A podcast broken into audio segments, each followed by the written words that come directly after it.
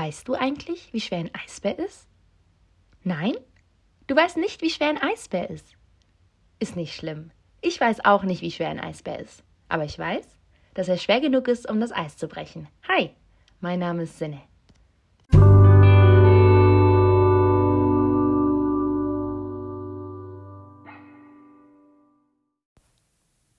Man so schön sagt, long time no see. Ich habe mich lange nicht mehr in einem Podcast gemeldet.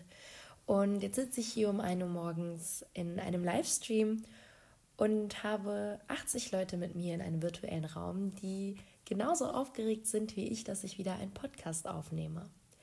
Ich weiß gar nicht, worum dieser Podcast heute geht und ich hoffe, dass meine 80 Zuschauer, die gerade mit mir in einem Livestream sind, mir helfen, euch Themen heute zu servieren. In den letzten drei Monaten hatte ich Ferien von meiner Universität und man sollte meinen, dass ich es endlich mal geschafft habe, mich auszuruhen, genug Schlaf einzuholen, einfach mal zu entspannen. Aber irgendwie ist in den letzten Monaten das ganze Universum viel zu schnell weitergelaufen. Ich habe nichts hinbekommen. Vor Dingen eine Sache, die ich nicht hinbekommen habe, war es zu entspannen. Ich leide unter meinen Schlafstörungen wie eh und je. Ich struggle damit, abends einzuschlafen. Und vor allen Dingen waren die letzten drei Monate gefüllt mit Stress. Das Erwachsenwerden fällt mir immer mehr und mehr schwer, gerade weil einfach immer mehr Aufgaben kommen. Mit 16, 15, 14 waren diese Aufgaben nicht da. Und je älter ich werde, desto mehr stehen sie vor der Tür und desto mehr wollen sie einfach auch erledigt werden. Und man ist einfach nicht mehr in dem Alter zu sagen, nee, ich mache das nicht. Ähm, von daher seine Verantwortung anzunehmen, zu realisieren, dass man sie machen muss, schmeckt nicht so lecker. Und demnach waren meine Ferien gefüllt damit. Und nebenbei, wie ich spreche, lese ich natürlich auch den Chat und lese durch, was Leute sich wünschen, worüber ich rede. Ähm, ein Wort oder beziehungsweise ein Satz hat meine Aufmerksamkeit gecatcht und das ist inneres Kind, innerer Frieden. Ich muss ehrlich zugeben, ich glaube, mein inneres Kind hat ganz viele Wunden. Das ist wie wenn man mit einem Roller als Kind fährt und dann richtig schön aufs Knie fällt und erstmal so heulend zusammengemurmelt auf dem Boden liegt. Ich glaube, so sieht mein inneres Kind aus. Es ist ein, eine kleine Maus, die mal umarmt werden muss. Das weiß ich. Ich glaube, ich stelle mir mein, mein inneres Kind sehr zerbrechlich vor. Einfach weil mein inneres Kind nie die Möglichkeit hatte, vollend Kind zu sein. Ich meine, durch die letzten Folgen habt ihr ja einen riesengroßen Teil meiner Vergangenheit schon kennenlernen dürfen. Und ich glaube wirklich, dass mein inneres Kind mal in den Arm genommen werden muss. Dass ich mit meinem inneren Kind mal rede und meinem inneren Kind auch erlaube, Kind zu sein. Aber wie ich gerade mit euch schon besprochen habe, kommt ja irgendwie das Leben dazwischen. Ich habe keine Zeit, mich auszuruhen. Ich habe keine Zeit, meinem inneren Kind ihren inneren Frieden zu geben. Und ich glaube, das wird in den nächsten Jahren, Jahrzehnten eine große Baustelle in meinem Leben, weil ich einfach meinem inneren Kind nie die Zeit oder die Aufmerksamkeit widme, die es eigentlich verdient. Und jetzt ist die Frage an euch, wie geht's eurem inneren Kind? Glaubt ihr, ihr gebt eurem inneren Kind genug Aufmerksamkeit? Ich weiß, an einigen Punkten sollte ich auf mein jetziges Ich und auch auf mein inneres Kind-Ich bezogen mal Urlaub machen mal einfach schwimmen und keine Ahnung im Sand spielen, auch mit 22. Und vielleicht einfach mal durchatmen. Ich sage immer so gerne, Leute, lasst uns jetzt mal alle atmen. Lasst uns jetzt noch mal alle durchatmen. Aber ich glaube, da ist so viel mehr hinter diesem Satz. Weil ich glaube, eine Sache, die ich wirklich mal machen muss, ist atmen einfach mal durch die Nase ein und durch den Mund aus, mich irgendwo hinsetzen, in einen Café, an einen Strand, Bali, sucht es euch aus und einfach mal atmen. Weil zwischen all dem Stress und all dem heute, morgen und gestern habe ich irgendwie das tiefe Einatmen verpasst und ignoriert. Und ich glaube, das ist, was ich brauche. Aber ich kenne mich und ich weiß, dass ich mir diese Zeit nicht geben werde, nicht geben kann weil das Leben weitergeht und das Leben von mir zu viel verlangt. Und wir sind ja gerade beim inneren Kind. Und eine Sache, die, glaube ich, auch ganz, ganz groß oder ganz doll zu meinem inneren Kind gehört, ist die Frage nach Heimat. Wo ist mein inneres Kind? Wo ist die 22-jährige Sinne zu Hause? Ihr wisst, ich studiere in Polen und ihr wisst, ich bin eine geborene Berlinerin. Aber meine Wurzeln oder beziehungsweise das, was für meine Eltern die Heimat war, liegt in den Bergen, liegt ganz, ganz, ganz weit weg von dem Leben, welches ich mittlerweile gewohnt bin. Und ich weiß nicht, ob mein inneres Kind auch vielleicht danach schreit, mal in die andere Heimat zu gehen. Und wir reden nicht von All-Inclusive-Urlaub irgendwo am Strand, sondern wir reden mal wirklich in die Berge, ins Dorf und mal die eigenen Wurzeln wieder kennenlernen. Weil ich muss meinen oder ich müsste meinen, dass ich sie nicht vergessen habe, aber sie mir irgendwie aus den Fingern geglitten sind in den letzten Jahren. Dass einfach der Verlust meiner Eltern nicht nur der Verlust meiner Eltern war, sondern auch der Verlust zur, und der Bezug zu meiner Vergangenheit, meinem damals, meinem Heute und auch irgendwie meiner Zukunft. Ich weiß gar nicht, wo sind denn eigentlich zu 100 Prozent meine Wurzeln und wen kann ich auch eigentlich fragen, wo sie sind? Wo bin ich denn zu Hause? Ist es Deutschland? Ist es mittlerweile Polen? Oder sind es die Berge, in denen meine Eltern ihre Leben verbracht haben?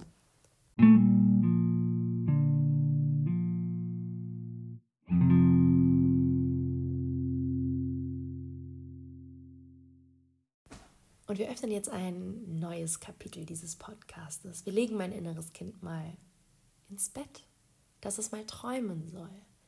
Und vielleicht merkt ihr ja auch schon, was das nächste Thema wird. Träume. Ich bin einer dieser Menschen, ich habe jahrelang unter Albträumen leiden müssen.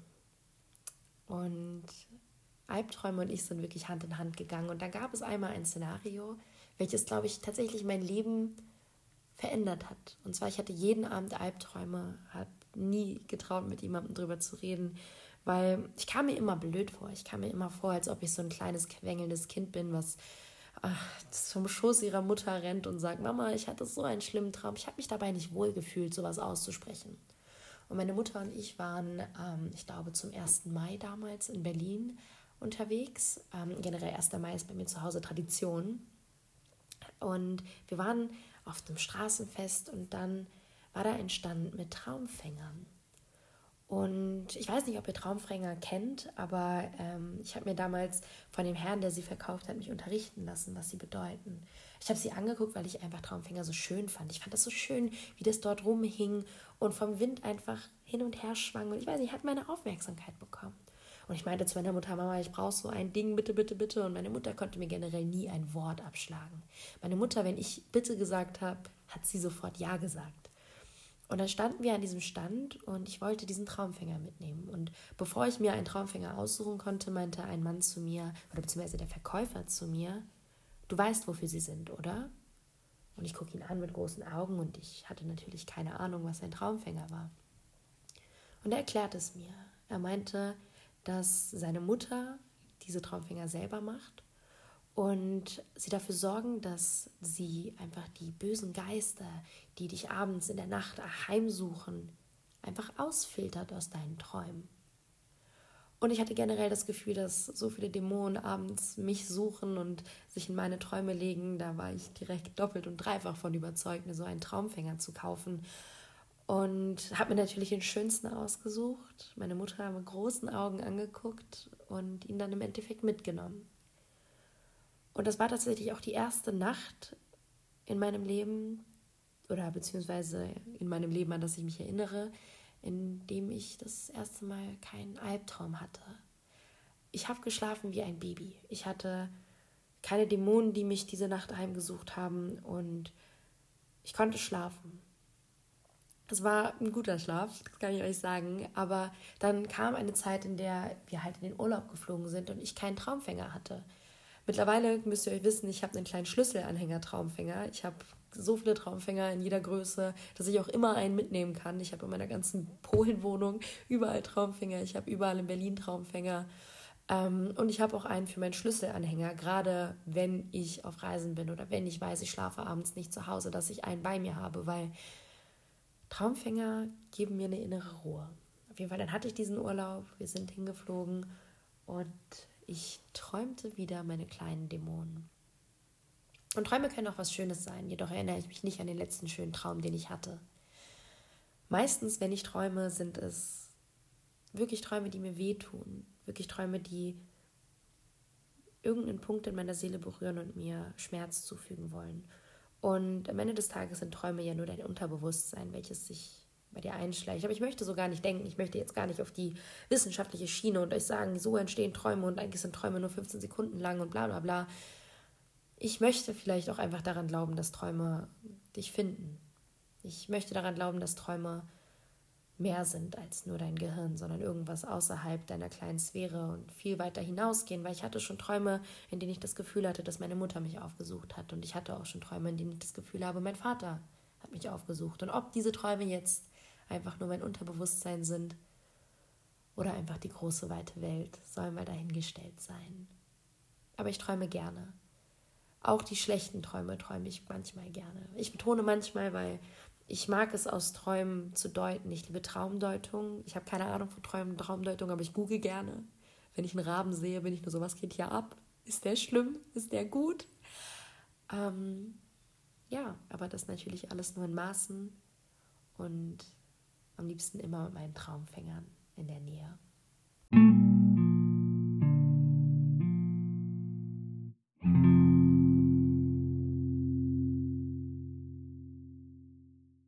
Und jetzt danken wir Mariam einmal für das neue Thema. Wir danken Mariam und Mi. Ähm, Einsamkeit. Wir haben über meine Träume geredet, die Albträume, sowohl als auch ein wenig die guten. Und wir haben über mein inneres Kind geredet, das vielleicht ein bisschen Heimat sucht. Und ich glaube, auf dem Weg zwischen all diesen Szenarien trifft man dann doch schon auf die Einsamkeit. Ich lebe ähm, alleine in Deutschland, sowohl als auch in Polen. In Deutschland, wenn meine Schwester da ist, nicht, aber im Großen und Ganzen irgendwie immer alleine. Und ich bin einer dieser Menschen, ich komme mit Einsamkeit nicht klar. Ich bin wie eine Blume, die zerfällt. Es ist wirklich, man sieht mich verwelken, wenn ich alleine bin. Ich bin ein Rudeltier. Ich glaube, ich bin das größte Rudeltier, was man, welches man sich vorstellen kann. Ich brauche immer Menschen um mich herum. Ich schaffe es nicht, alleine zum Zahnarzt zu gehen und ich schaffe es auch nicht, meine Erledigung alleine zu machen. Oder beziehungsweise ich schaffe es, aber zerbreche dann darunter irgendwie, weil ich mit dem Gefühl von Einsamkeit nicht klarkomme. Das ist, glaube ich, einfach eine Angst, die auch die Realität ist. Ich meine, für mich ist der Gedanke das Schrecklichste, wenn ich in Berlin bin, meine Schwester nicht da und ich zu Hause alleine Abendessen muss. Ich glaube, es gibt keinen schlimmeren Moment für mich, als abends alleine in meinem Haus zu essen oder generell in meinem Haus zu essen. In Berlin, mir sagen viele Leute immer, alter Sinne, du bist immer draußen, du bist immer draußen, was machst du denn immer draußen? Und ich glaube, die Realität ist, dass ich vor der Einsamkeit wegrenne, dass ich vor dem Alleinsein wegrenne und der Tatsache, dass wenn ich nach Hause komme, niemand auf mich wartet. Ich verbringe jede freie Minute mit Freunden und ich versuche eigentlich jeden Tag mindestens zwei Leute zu treffen, damit ich nicht alleine bin. Damit ich nicht verstehe und realisiere, dass ich eigentlich alleine bin auf dieser Welt. Und mir hat mal jemand gesagt, ich weiß gar nicht, wie der Wortlaut war, wir kommen alleine, wir gehen alleine. Wir schlafen alleine ein. Es ist komplett egal, wer links und rechts von dir liegt. Du bist alleine. Und dieser Gedanke oder beziehungsweise dieser Satz hat so viel, so eine Grundpanik in mir ausgelöst, weil ich möchte nicht alleine sein. Ich mag den Gedanken nicht und der graut, es graut mich so sehr. Und gerade eine Sache, ähm, der ich mich stellen musste, als ich die Universitäten von Stettin, also von Kirsten nach Stettin gewechselt habe, war pure Einsamkeit. In einer neuen Stadt ganz alleine. Noch mehr alleine als in Berlin und noch mehr alleine als in Kielce. So richtig alleine mal. Mal an einem Ort, wo du niemanden kennst. Das war schrecklich. Ich, ich, ich bin nicht gemacht für Einsamkeit. Und ich merke auch, wie mein Licht erlischt, wenn ich alleine bin. Und ich merke auch, wie das Lächeln schwindet und wie man dann so einer Depression gefühlt fällt. Natürlich ist das nicht annähernd vergleichbar mit einer echten Depression, aber in so ein richtig schmerzhaftes Gefühl von Einsamkeit. Und diesem versuche ich einfach zu entfliehen. Also wenn ihr seht, dass ich in Berlin immer irgendwie am Rumrennen bin oder immer irgendwie versuche, Leute um mich herum zu haben und immer irgendwie online bin, mit euch rede, auf eure DMs antworte, in einem Livestream bin, dann könnt ihr euch sicher sein, dass ich einfach versuche, dem Einsam, dem Gefühl der Einsamkeit zu entfliehen. Einfach versuche, dem Moment zu entfliehen. Und ich weiß nicht, wie es bei euch ist. Bitte lasst es mich wissen. Seid ihr einsam? Wie kommt ihr damit klar? Was macht ihr, wenn ihr einsam seid? Was macht ihr, wenn das Gefühl einschlägt, dass ihr am Esstisch alleine sitzt, Essen für euch selber gemacht habt und dann alleine isst? Natürlich versuchen wir alle mit Netflix und Co. die Leere und alles zu füllen, aber beim Abspülen, beim Einräumen, beim Schlafengehen ist es dann doch ganz schön leise. Wie geht ihr damit um? Und da fliegt die erste Nachricht rein, ganz ehrlich unterdrücken. Bei mir ist es umgekehrt. Ich halte es nicht lange unter Leuten aus. Interessant. Also die Unterdrücken-Variante, ich glaube, da bin ich auch gut dabei. Aber bei der, bei mir ist es umgekehrt. Ich habe, ich halte es nicht lange unter anderen Leuten aus. Das finde ich interessant. Vielleicht liegt es daran, dass ich ein extrovertiertes Ding bin, was in Berlin aufgewachsen ist und generell immer jemanden um sich hat. Ich weiß es, ich weiß nicht, woran das liegt, aber ich glaube, da unterscheiden sich Menschen auch einfach auf eine ganz natürliche und schöne Art und Weise.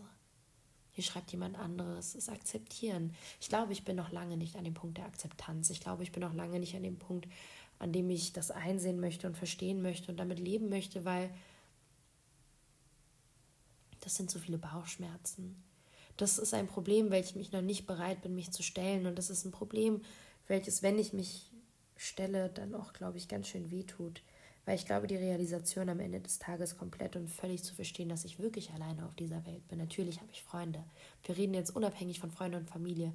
In den Momenten, in denen man einfach alleine ist, in denen man nach Hause kommt, die Tür öffnet und dann kein Hallo nötig ist, weil man weiß, da kommt kein Hallo zurück. Ich glaube, wenn ich diese Momente für mich realisiere und akzeptiere, würde sich einiges an Bauchschmerzen in mir ändern, aber ich weiß einfach, an dem Punkt bin ich noch nicht. Wir schreiben auch welche ablenken. Das mache ich genauso, Saskia. Ablenken. Ablenken, immer schön irgendwas, irgendeine Möglichkeit finden, einfach nicht alleine zu sein oder einfach das Gefühl von Einsamkeit auszublenden. Aber es ist ein Gefühl der Ruhe zu wissen, dass andere Leute diese dieselben Gefühle mit einem teilen. Ich weiß nicht, ich bin einer dieser Menschen, oftmals fühle ich mich alleine mit meinen Gedanken und Gefühlen und dann trete ich vor auf Social Media und dann trete ich vor euch und höre mir an, was ihr sagt und dann bin ich nur so, euch geht es genauso wie mir. Und das ist ein schönes, aber auch trauriges Gefühl, meiner Meinung nach.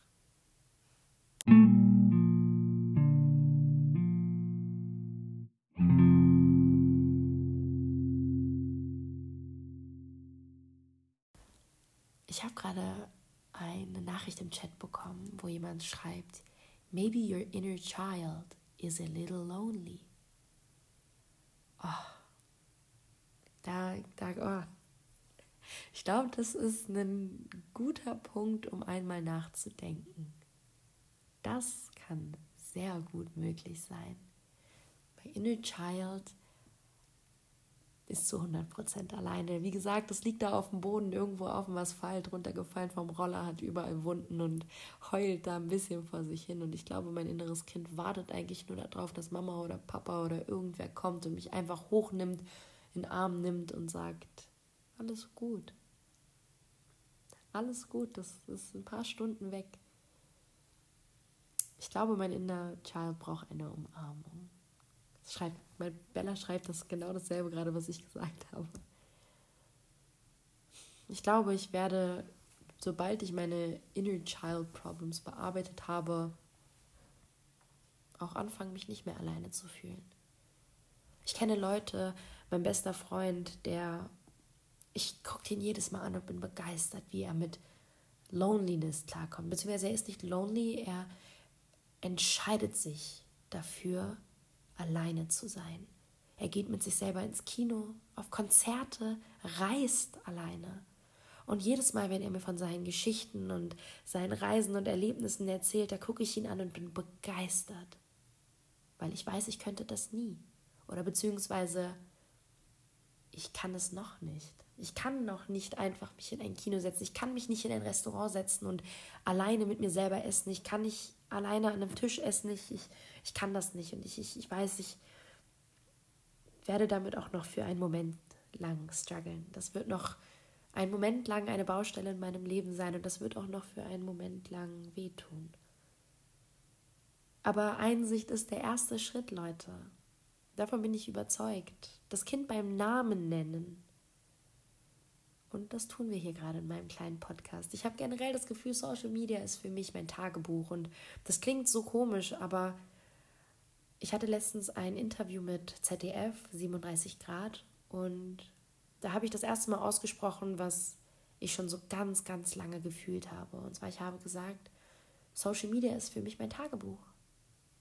Ich kann alles sagen und meine Meinung und Gefühle rausschreien und ich habe immer das Gefühl, dass irgendjemand meine Gefühle trägt, sie auffängt und einsaugt.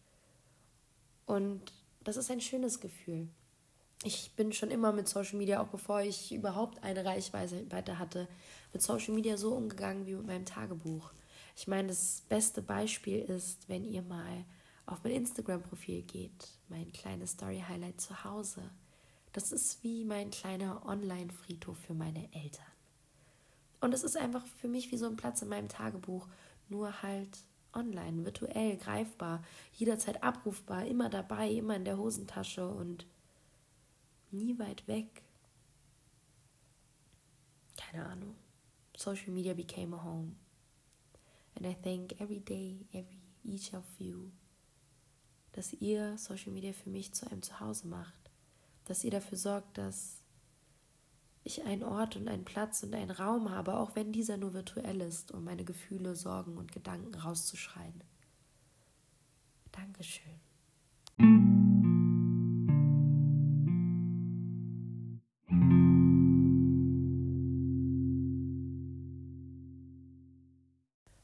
Und aufgrund oder beziehungsweise auf Wunsch meines Chats soll ich diesen, diesen Podcast mit etwas Glücklichem, etwas Schönem und etwas Tollem beenden. Und da kam mir der Gedanke, eine Sache, bei der ich irgendwie immer ganz viel schöne Dinge zu erzählen habe, ist Mutter werden. Was ein Schock, aber auch für die meisten vielleicht gar nicht.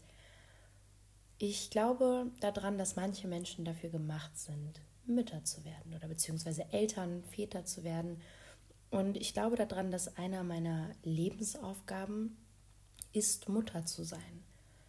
Und ich möchte jetzt nicht sagen, oh, ich bin nur auf diese Welt gekommen, um Kinder zu machen. Nein, gar nicht. Das, das ist, ich glaube, eine, eine viel, viel tiefere Bedeutung. Aber lasst uns mal Stück für Stück einsteigen. Ich wurde von einer Mutter erzogen, die sehr viele Dinge richtig gemacht hat, meiner Meinung nach. Natürlich ist meine Liebe für meine Mutter unbeschreiblich und natürlich hat meine Mutter auch hier und da mal ein paar Fehler gemacht, aber all in all muss ich meiner Mutter wirklich Lob aussprechen.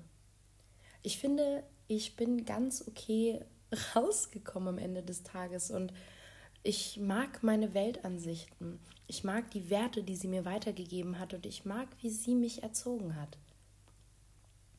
Und der Gedanke, dass ich irgendwann ein eigenes Kind auf diese Welt setze und irgendwann selber Mutter sein darf und meinem Kind auch Weltansichten weitergeben darf, fasziniert mich. Das ist ein Gefühl, ich glaube, ich werde darin gut. Und am Ende sage ich diese ganzen Worte und habe keine Kontrolle über mein Kind, aber hoffen wir mal auf das Beste. Ich glaube daran, dass sobald ich Mutter bin, meine Mutter besser verstehen kann und dadurch eine gute Mutter werde. Einfach die Liebe meiner eigenen Mutter nachvollziehen zu können, zu verstehen, wie sehr meine Mutter mich geliebt hat. Ich meine, ich weiß schon jetzt aus der kindlichen Perspektive, Meine Mutter hat mich verdammt geliebt. Aber sobald ich ein eigenes Kind auf diese Welt setze, mein eigenes Kind, mein eigenes Fleisch und Blut in meinen Händen halte, werde ich die Liebe meiner Mutter verstehen, werde ich ihre Blicke verstehen, die sie mir immer gegeben hat, die voll mit Liebe und Zuneigung waren. Und ich kann das kaum abwarten. Ich kann es kaum abwarten, meinen Kindern beizubringen, was über Probleme reden ist. Das ist eine Sache, die habe ich sehr, sehr, sehr spät erst gelernt. Und es ist auch, glaube ich, eine der ersten Dinge, die ich an meine Kinder weitergeben möchte. Reden. Eine Konversation. Ich möchte, wenn ich Kinder habe, möchte ich keine Lügen und keine Geheimnisse. Und natürlich ist das alles leichter gesagt als getan. Mal gucken, wie meine Kinder drauf sind und mal gucken, wie die Welt ist. Aber ich möchte für meine Kinder ein Environment erschaffen, in dem sie mit mir reden können. In dem sie das Gefühl haben, dass egal was ich meiner Mutter sage, Sie wird mit mir eine Lösung finden und mich nicht anschreien. Sie wird mir nicht sauer sein sofort. Eine Sache, die ich gelernt habe oder beziehungsweise die ich für mich in den letzten vier Jahren kennengelernt habe, umgesetzt habe und lieben gelernt habe, ist der Open Circle. Ich habe mal ein Video auf TikTok darüber gemacht. Aber lasst, lasst mich euch diesen Open Circle vorstellen, auch wenn er so komisch klingt. Aber das ist, glaube ich, eine der ersten Dinge, die ich in Kindererziehung mit reinpacken werde. Der Open Circle funktioniert so. Sagen wir, ich, mein späterer Ehemann und mein späteres Kind. Einer der drei Personen kann diesen Open Circle eröffnen, kann sagen, ich möchte den Open Circle eröffnen. Und in diesem Stuhlkreis, lasst es uns so nennen, kann jeder über alles reden. Und in diesem Kreis darf nicht verurteilt, beurteilt, angeschrien, beleidigt werden. Das ist ein komplett neutraler Kreis. Und in diesem Kreis darf debattiert und diskutiert werden. Aber alles, also alles in Maßen, alles nur mit einer guten Intention. Man versucht sehr subtil oder beziehungsweise sehr, wie sagt man, sehr unvoreingenommen das Thema anzutreten und man tauscht seine Meinung, Blickwinkel aus. Man schreit sich nicht an und man meckert sich nicht an und man urteilt nicht sofort, sondern man redet darüber. Und egal wer von diesen drei Personen realisiert, oh, irgendwie brennen gleich meine Emotionen mit mir durch oder irgendwie kann ich hier nicht sachlich bleiben, ist jede einzelne Person in diesem Kreis berechtigt, den Kreis zu schließen und ihn zu einem anderen Zeitpunkt wieder aufzurufen. Was ich nämlich super, super wichtig finde. Ich bin ein Mensch, ich lasse mich sehr gerne von meinen Emotionen leiten. Ich bin Krebs ne, vom Sternzeichen, wenn wir jetzt mal über Sternzeichen reden. Und ich habe keine Ahnung von Sternzeichen, das hier nochmal vorweg. Aber was ich weiß, ist, ich bin ein sehr emotionaler Mensch. Und es hat mich sehr lange gedauert zu realisieren oder zu verstehen, dass Emotion nicht immer Weinen ist. Emotionen sind auch, entweder bin ich extrem happy, extrem traurig, extrem wütend. Ich bin immer die eine Extreme. Ich bin nicht mal eine Hälfte davon und so ein Dreiviertel-Ding hiervon, sondern ich bin immer 100% von einer Sache. Und da gibt es nie ein In-Between. Und sowas finde ich wichtig zu verstehen, zu akzeptieren und dann damit zu arbeiten, zu sagen, okay, ich brauche jetzt eine Pause. Ich merke gerade, wenn wir weitermachen, dann, dann platze ich und dann kann ich mich nicht zurückhalten und dann kann ich nicht normal oder beziehungsweise in einem ruhigen Mindset an die Sache rangehen. Und indem man sowas seinen Kindern vorlebt, meine ich, ich bin keine Mutter, ich fantasie hier nur von einem Szenario, welches vielleicht irgendwann mal passiert oder vielleicht auch nicht. Ähm, aber ich glaube, indem man so etwas seinen Kindern vorlebt und zeigt, wird das Fuß fassen. Der Gedanke, dass meine Kinder irgendwann an dem Punkt in ihrem Leben sind, in dem sie offen und ehrlich mit mir über ihre Sorgen reden können, lässt mich nachts schlafen.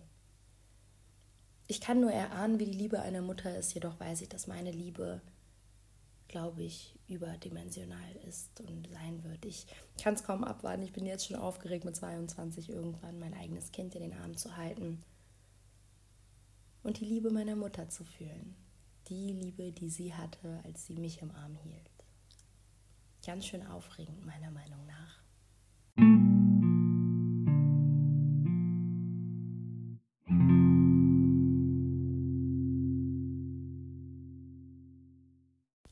lasst mich euch von einer Sache erzählen, die meine Mama immer gemacht hat oder beziehungsweise für die ich ihr auch ewig dankbar sein werde und die ich auch gerne an meine Kinder so weitergeben wollen würde.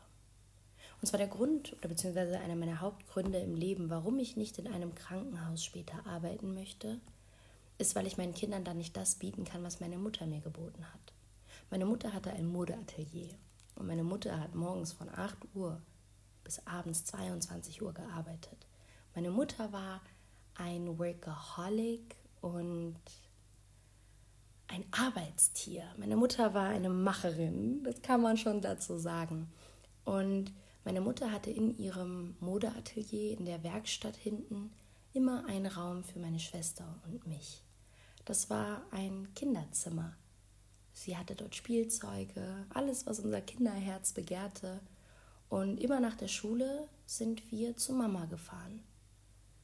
Und der Luxus, den habe ich damals als Kind gar nicht verstanden, was es, was es einfach für eine Tatsache ist, dass ich so viel Zeit mit meiner Mutter verbringen konnte ich war immer bei ihr, ich war immer an ihrer Seite und ich musste eigentlich nur einmal laut schreien, Mama.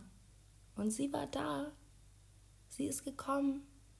Sie hat meine Haare gehalten, hat mich in den Arm genommen, mir die Stirn geküsst und mich gefragt, was ist los? Und das ist eine Sache, die möchte ich meinen Kindern bieten. Ich möchte meinen Kindern auch in meinem späteren Arbeitsleben, ich strebe ein stressiges Arbeitsleben an und ich strebe Karriere an, definitiv. Aber eine Sache, die ich auch anstrebe, ist, meine Kinder immer bei mir zu wissen. Die Liebe meiner Mutter genauso meinen Kindern weiterzugeben, das Gefühl meinen Kindern zu geben, dass sie nie alleine sind.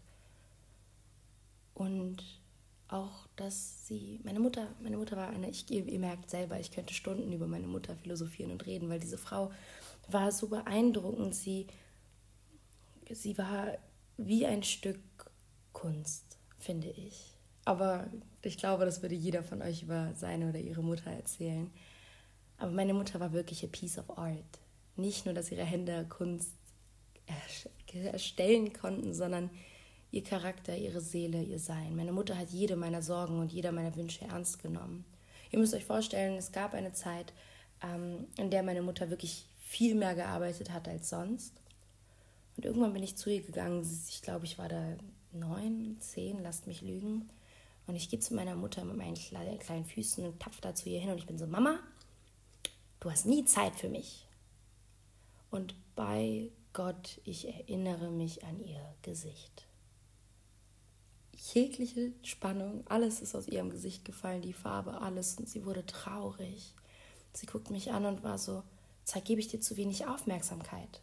Ich so, ja, du hast nie Zeit für mich, du kümmerst dich nicht um mich, bla bla bla. Und das sind natürlich alles aus Kinderaugen. Ne? Meine Mutter hat sich auf jeden Fall um mich gekümmert und auf jeden Fall mit jeder Faser ihres Körpers mich wissen lassen, dass sie mich liebt. Aber dann ist es irgendwie von 100% eine kurze Zeit lang auf 70% Aufmerksamkeit gesprungen. Und dann meinte sie zu mir, okay, okay, Rojin, so habe ich meine Mama genannt. Okay, Rojin, was kann ich machen, dass du dich nicht mehr so fühlst? Und ich meinte zu ihr, ich möchte einen ganzen Tag mit meiner Mama. Das war ganz schön viel verlangt von einer berufstätigen Frau, die einen eigenen Laden besitzt und Kunden hat und nicht nur 9 to 5 arbeitet, sondern gefühlt 24 Stunden. Den ganzen Tag von meiner Mutter zu verlangen, das war wie den ganzen Abend von ihr zu verlangen. Doch meine Mutter hat es möglich gemacht. Meine Mutter hat jeden Mittwoch, oder war das Donnerstag? Ich will euch nicht anlügen, aber es war entweder Mittwoch oder Donnerstag, einmal in der Woche, einen Tag in der Woche sich freigenommen, mich von der Schule abgeholt, und meine Schule war weit weg von ihrem Laden, mich von der Schule abgeholt mit dem Auto. Wir saßen in diesem Auto und sie hat mich gefragt, was wollen wir heute machen? Und es war egal, was ich mir gewünscht habe. Wollte ich shoppen, gingen wir shoppen. Wollte ich ins Kino, gingen wir ins Kino. Wollte ich in ein Restaurant, gingen wir in ein Restaurant. Wollte, egal was ich wollte, sie hat es mit mir gemacht. Sie hat sich die Zeit für mich genommen und das ist ein Geschenk, das ist, glaube ich, das Kostbarste, was es gibt, wenn du das Gefühl hast, deine Mutter nimmt dich ernst. Wenn sie dir zuhört und sagt, okay, du hast ein Problem, lass mich hören. Okay, und wie arbeiten wir da dran? Ich habe mich ernst genommen gefühlt schon mit zehn Jahren von meiner Mutter. Ich hatte das Gefühl, dass wenn ich was sage, sie mir zuhört. Und genauso war es mit meinen Hobbys. Ich wollte Klavier spielen. Meine Mutter hat nicht gezögert. Meine Mutter hat mich gepackt und hat mich in Klavierunterricht gesteckt. Ich wollte Flöte spielen. Meine Mutter hat nicht gezögert, hat gesagt, willst du wirklich Flöte spielen? Und ich so, ja, let's go. Und meine Mutter hat mir Flötenunterricht besorgt. Ich bin zu meiner Mutter gegangen und habe gesagt, Mama, ich will Harfe spielen. Glaubt ihr wirklich, meine Mutter hat eine halbe Sekunde gezögert und mir eine Hafenlehrerin gefunden? So war meine Mama. Meine Mama hat meine Wünsche ernst genommen. Und meine Mama hat mich in allem unterstützt. Und wenn ich dasselbe nicht für meine Kinder machen kann, dann bin ich in meinem Leben nicht glücklich und das weiß ich. Ich würde so gerne einfach das verstehen wollen, warum sie das alles gemacht hat. Ich kann es erahnen, ich kann es erahnen, man liebt sein Kind und man hat es gern und man möchte natürlich, dass das Kind auf einen guten Weg kommt. Aber meine Mutter ist nicht nur die extra Mal gegangen, meine Mutter ist geflogen für mich. Meine Mutter hat immer eine Lösung parat gehabt und sie hat immer meine Sorgen und Wünsche ernst genommen und sie hat mich immer gehalten und immer gepusht. Meine Mutter war die Person, die immer in der ersten Reihe stand und am lautesten geklatscht hat. Und ich glaube, das ist auch meine größte Baustelle im Leben aktuell. Dass sie nicht mehr in der ersten Reihe in meinem Leben steht und dass sie nicht mehr am lautesten klatscht. Meine Schwester ist da und sie versucht auch recht laut zu klatschen, aber es wird niemals jemand so stolz auf dich sein wie deine eigene Mutter. Es wird niemals jemand dich so sehr lieben können wie deine eigene Mutter dich. Ach. Ich möchte einfach für meine Kinder die Mutter sein, die meine Mutter ab meinem 16. Lebensjahr nicht mehr sein konnte. Ich hätte noch so viele coole Dinge mit meiner Mutter machen können. Und ich hätte noch so oft ihren Applaus hören können. Und ich habe Angst vor dem Tag, dass ich sterbe und auch junge Kinder hinter mir lasse. Ich habe so Angst vor so einem Szenario. Weil, ihr müsst euch vorstellen, ich glaube, das waren vier Stunden, bevor meine Mutter am Ende des Tages gestorben ist hat sie nochmal alle Leute in, ihren, in, ihr, in ihr Zimmer gelassen. Und es kamen viele Leute in den Raum, um sich von meiner Mutter zu verabschieden. Doch meine Mutter hatte kein Interesse an großen Verabschiedungen. Meine Mutter hatte Interesse daran, jedem einzelnen Menschen in diesem Raum zu sagen, passt auf meine Kinder auf. Jeder einzelne Mensch, der damals in diesen Raum reingekommen ist und jeder einzelne Mensch, der nochmal einen letzten Satz mit meiner Mutter oder eine letzte Konversation mit meiner Mutter halten durften, sind mit dem Gefühl und dem Gedanken und der Pflicht aus diesem Raum gegangen, dass meine Mutter sich von ihnen gewünscht hat, dass sie auf mich aufpassen, auf mich und meine Schwester. Das ist eine Liebe, die werde ich erst dann verstehen, wenn ich mein eigenes Kind in der Hand halte. Und davon bin ich überzeugt. Ich wünsche euch allen einen wunderschönen Tag. Ich wollte diesen Podcast mit glücklichen Gefühlen beenden. Das sind glückliche Gefühle, aber auch schmerzhafte Gefühle. Und ich glaube, die laufen Hand in Hand. Und ich glaube, irgendwie kriege ich es nicht hin, mit euch mal einen glücklichen Podcast zu führen, sondern am Ende des Tages schließen wir alle diesen Podcast und haben Herzschmerzen. Aber ich bin dankbar dafür, dass ich mit euch meine Gedanken und Gefühle teilen kann. Ich danke euch, Ninios. Ich danke euch für alles, dass ihr mir zuhört, mir ein Ohr bietet und vor allem Dingen, dass ihr da seid bitte, bitte, bitte lasst mich nach diesem Podcast, nachdem ihr ihn gehört habt, wissen, wie eure Gefühle sind, eure Gedanken. Lasst mich daran teilhaben.